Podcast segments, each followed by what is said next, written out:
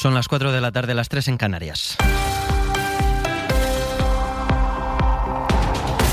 Confirma que no votará a favor de la ley de amnistía esta tarde en el Congreso de los Diputados si el PSOE no acepta los cambios que exigen. Su portavoz Miriam Nogueras reclama una amnistía que no deje a nadie atrás y acusa al juez Aguirre de prevaricar y a García Castellón de sacarse delitos del bolsillo. Esquerra le replica que la amnistía no va ni de Puigdemont ni de Marta Rovira. Vamos al Congreso de los Diputados. Josué Coello, buenas tardes. ¿Qué tal? Buenas tardes. No hemos tenido que esperar mucho para saber la posición de Junts en este pleno sobre la amnistía. Los de Puigdemont han confirmado que no votarán a favor de este trámite si el PSOE no acepta sus cambios. Su portavoz, Miriam Nogueras, argumenta que ellos habían pactado una amnistía integral y no una medias y ha recordado que una amnistía selectiva y indiferido no es lo que habían cerrado. Aturar la repressió a mitges no és aturar-la.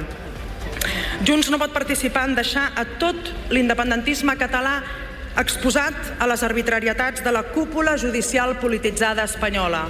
Aquest text Decía Miriam Nogueras que parar la represión a medias no es pararla y que Junts no puede participar en dejar todo el independentismo expuesto a la arbitrariedad de la cúpula judicial politizada española. Recordaba también que este texto es un buen punto de partida, pero con agujeros. Por su parte, la diputada de Esquerra Republicana, Pilar Bayuguera, ha replicado este discurso de Nogueras, evidenciando las diferentes posturas del independentismo con la amnistía y ha puesto el foco en los encausados por el procés y no solo en figuras como Carles Puigdemont o Marta Rovira. Aquesta amnistia no va de Puigdemont i no va de Rovira. Va de les 1.500 persones que fa 7 anys que tenen la seva vida en tela de judici perquè l'Estat Ahora la yuguera de las 1.600 personas que aún tienen causas judiciales por el proceso y que se van a beneficiar de la amnistía en caso de ser aprobada. Todos los grupos dan por hecho que hoy no se aprobará esta norma y el texto volverá a comisión para ser renegociado durante el próximo mes. También el PSOE, porque le han preguntado en los pasillos al número 3 del partido, Santos Cerdán. Es definitivo, se no, se va a comisión. Pues eso es lo que tenemos hasta el momento, sí. Sí, o sea, van a rechazar la ley. Eso es lo que han dicho. Sí. Cierra nada hasta último momento.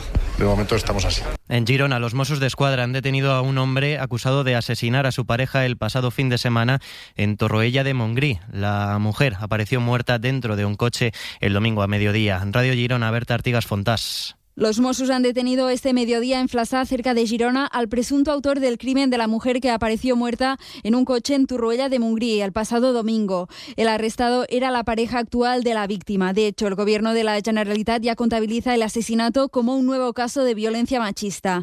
Los agentes encontraron el cuerpo sin vida de la mujer dentro de un coche con claros signos de violencia. Ayer por la tarde, el ayuntamiento del municipio convocó un minuto de silencio para condenar los hechos. El caso sigue bajo secreto de sumario. En cuanto al tiempo, algunas nubes en el litoral mediterráneo, sol y temperaturas en torno a los 15 grados en el resto del país. Son las 4 y 3, las 3 y 3 en Canarias.